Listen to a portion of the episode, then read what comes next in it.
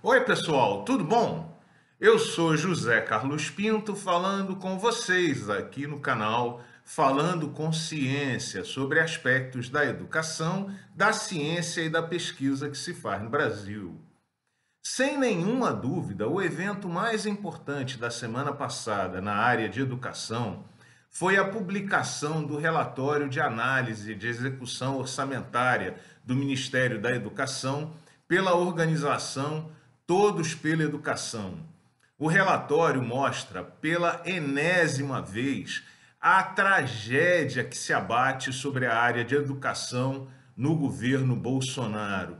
Como sempre, você encontra aqui embaixo na descrição do vídeo os links para os documentos para que você forme a sua própria opinião. Para começar, não apenas há uma redução orçamentária na área de educação, como o orçamento sequer é executado, como mostra com clareza o relatório. As contas são empurradas com a barriga para os próximos exercícios, numa estratégia meramente contábil. E é por isso que, ano após ano, desse desgoverno, aumentam os recursos destinados a restos a pagar, que são aqueles a serem pagos no futuro porque não foram gastos agora. Isso é uma tragédia e não apenas uma estratégia contábil, porque a criança que não come a merenda hoje passa fome, porque a obra que é interrompida hoje não vai ser executada, portanto, o recurso vai ser desperdiçado ou vai ser terminada de maneira muito mais cara. A escola que não recebe hoje os recursos para pagar luz, água, comprar giz, não dá aula. Como a gente vê aqui, é uma tragédia e que se abate principalmente sobre o ensino fundamental, que o bolsonarismo diz apoiar de forma absolutamente mentirosa.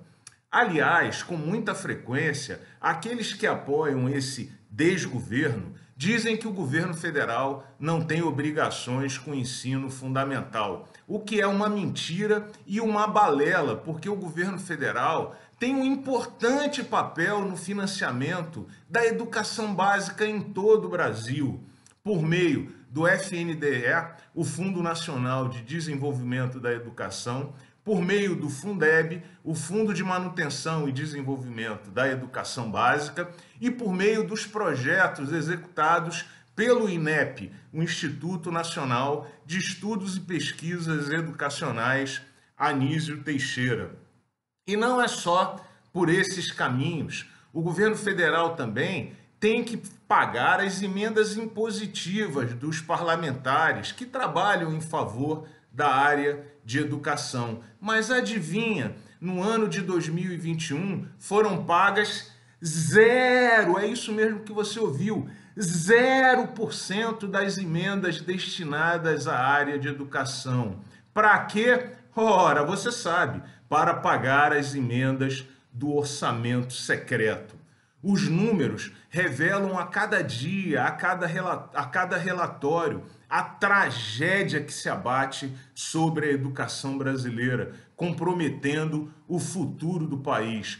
Mas ainda dá tempo de mudar e acabar com isso. Fora Bolsonaro!